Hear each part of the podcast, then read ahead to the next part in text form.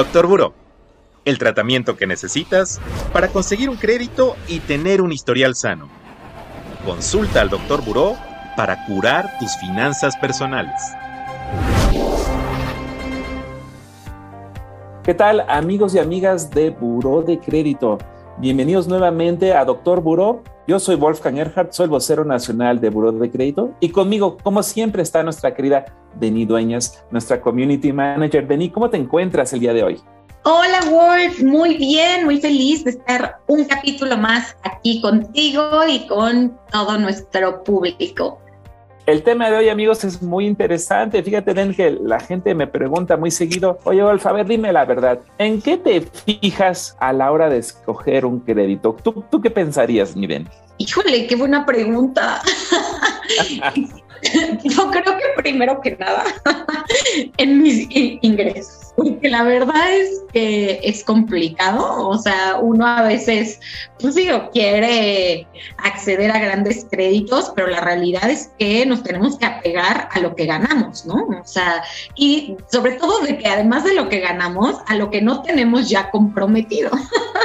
Efectivamente, qué cosa más importante acabas de decir. ¿Tengo yo capacidad para pedir un crédito? Es lo primerito lo que nos deberíamos de preguntar. Y si sí lo tienes, pues déjame te cuento, Denis. Lo primero que yo consideraría al momento de ahora sí pedir el crédito es costo del crédito. Si voy a pedir prestado, siempre me fijo en el costo anual total, en el CAT del producto. El CAT se expresa en un porcentaje y consiste en un cálculo del costo completito de un crédito en un año. En él se incluye, mira, intereses, gastos relacionados con el financiamiento, eh, como cuotas eh, anuales, comisiones por apertura, bueno, en fin, todo. Y por eso el CAT es muy útil para poder comparar las opciones. Sí, ahí tengo una duda de ahorita algo que dijiste. Es como bien su nombre lo dice, costo anual total. O sea que, por ejemplo, si vemos un porcentaje del 60%, y nosotros pedimos 100 pesos de crédito, o sea, vamos a estar pagando por año 60 pesos. Bueno, va a depender de cuánto le vayas a meter al producto, por ejemplo, la tarjeta de crédito. Pues depende de mucho, ¿no? A ver cuánto voy a gastar, también cómo voy a pagar, pero te puede dar un buen indicador del precio. En la tarjeta para no preocuparte sobre el tema de intereses. Ya sabemos que podemos pagar por lo menos el mínimo para no generar intereses o ser un totalero. Y entonces yo creo que te tienes que fijar, si vas a usar la tarjeta como yo la uso, en los atributos que acompañan un crédito. Mira, todos los créditos tienen algún tipo de seguro. Por ejemplo, en un crédito hipotecario hay seguros de daño, el de vida, el de desempleo, el de vida también está en, las tarjetas de crédito, por, por decirte dos de los productos que hay.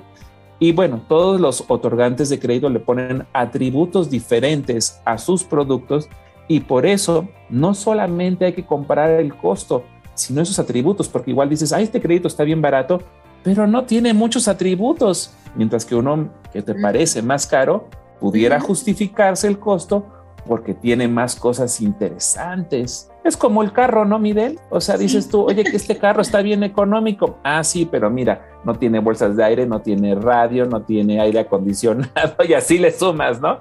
Mientras que otro coche que te puede parecer más costoso, pues ahora tiene todas esas cosas, más asientos de piel, un supermotor, ya sabes. Y otro bien importante es fijarse muy bien en el plazo del crédito. Mira, cuando el plazo es corto, la cantidad que debe pagarse cada mes es mayor a un crédito de largo plazo, pero la suma total que se pagará por el crédito es menor. El, monto a pedir también puede mover el precio. A mayor préstamo, mayor el riesgo y por ende mayor precio. Y finalmente hay que aprovechar que podemos comprobar que somos de bajo riesgo y así obtener mejores condiciones en nuestros créditos, manteniendo un buen reporte de crédito, ¿no? Con puros pagos puntuales, usando responsablemente las líneas actuales y así, aparte de tener un buen reporte de crédito, nuestro score crediticio, que todas las empresas que checan tu reporte de crédito lo ven también, pues va a estar súper alto. Miren, amigos, recuerden que cuando pidan su reporte de crédito especial, es muy bueno también pedirlo con el score. Tu reporte de crédito especial es gratis una vez cada 12 meses Si gustas añadirle el score, solo te cuesta 58 pesitos. ¿Cómo ves, Miren? No, está increíble, la verdad. Y es que sí, muchas veces, la verdad es que no prestamos atención a la calificación del score pero, o sea, al final del día ese es un gran indicador para nosotros para saber qué tan buenos créditos podemos obtener, ¿no? O por ejemplo, en mi caso, eh, no tenía un score de repente tan bueno, porque sí tengo que admitir que llegó un momento en mi vida en que tenía varias tarjetas de crédito, entonces eso como que afectaba un poco. Decidí liquidarlas, cancelarlas y empezó a subir. Y, eh, por ejemplo, de las tarjetas con las que me quedé, me aumentaron la línea de crédito. Entonces, eso para mí me convino porque ya solo tenía que manejar un plástico con un crédito mayor en caso de que, pues, en algún momento tuviera una eventualidad, ¿no? Que, que necesitara hacer un pago fuerte, pues para eso la verdad es que es muy útil la tarjeta de crédito. Claro, y amigos, ustedes cuando contraten sus créditos, también fíjense, aparte del CAT, en la tasa de interés porque es muy interesante, porque puede ser fija o puede ser variable. Siempre que se puede, yo prefiero el interés fijo, pues eso me da certeza de que el costo del dinero que recibo no va a variar durante el plazo que tenga que pagarlo. En cambio, si hay un interés que sí fuera variable, el costo del crédito puede modificarse según las condiciones pactadas. Tómense su tiempo para leer y entender todo. Cualquier duda, acérquense a su ejecutivo de cuenta y una vez que estén convencidos, entonces ya lo piden Doctor Buró, el podcast de Buró de Crédito. Síguenos en nuestras redes sociales. Facebook, Buró de Crédito México. Twitter, arroba Buró de Crédito. Instagram, Buró de Crédito MX. Oye, mi ahora yo tengo una duda, una duda para ti. Si yo fuera a ofrecer vino y lo quiero casar con queso, todos los quesos son universales o todos los vinos pueden combinar con, todos los quesos. ¿Cómo decidir qué queso compro para qué tipo de vino? Híjole, pues mira, Wolf, en temas de maridaje hay una cosa que se llama maridaje de contraste o maridaje congruente. En el maridaje de contraste lo que buscamos es tener dos sabores totalmente diferentes, pero que por lo diferentes que son, van bien. Por el contrario, digámoslo así, en el maridaje congruente, son sabores similares que se complementan entre sí. Ahora, también hay otra regla de maridaje que a mí me encanta y es que todos los vinos responden a su gastronomía. Entonces, funciona mucho porque cuando no somos muy, eh, pues digamos, como expertos en saber elegir, pues te vas a la segura, ¿no? O sea, si vas a escoger un vino, no, más bien, perdóname, si vas a preparar un platillo italiano, vas a escoger un vino italiana, ¿no? Y entonces así vas a machar perfecto. Este es el caso del ejemplo que traigo. Por ejemplo, un queso parmesano lo puedes maridar muy bien con un vino lambrusco.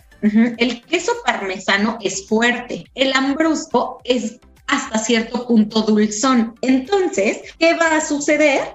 Pues aquí son dos sabores de contraste que van, digamos, a acompañarse muy bien.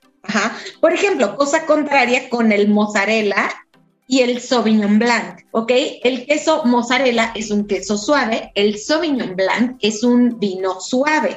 Entonces, estos dos, por su suavidad, digámoslo así, se van a acompañar muy bien. En el caso del queso gruyère, yo lo recomiendo acompañar con un Chenin Blanc, que estoy segura que les va a encantar. Ambos no son ni suaves ni fuertes, son vinos, pues digamos, como de un sabor medio y queso de un sabor medio. Entonces, la verdad es que va a ir muy bien. Y por ejemplo, un queso brie, que a mí tanto, tanto me gusta, les va a acompañar perfecto con un chardonnay. ¿Por qué? Porque también tiene estas notitas un poco amargas, el queso brie pues es medio fuertecito, entonces la verdad es que les va a ir súper bien con esto.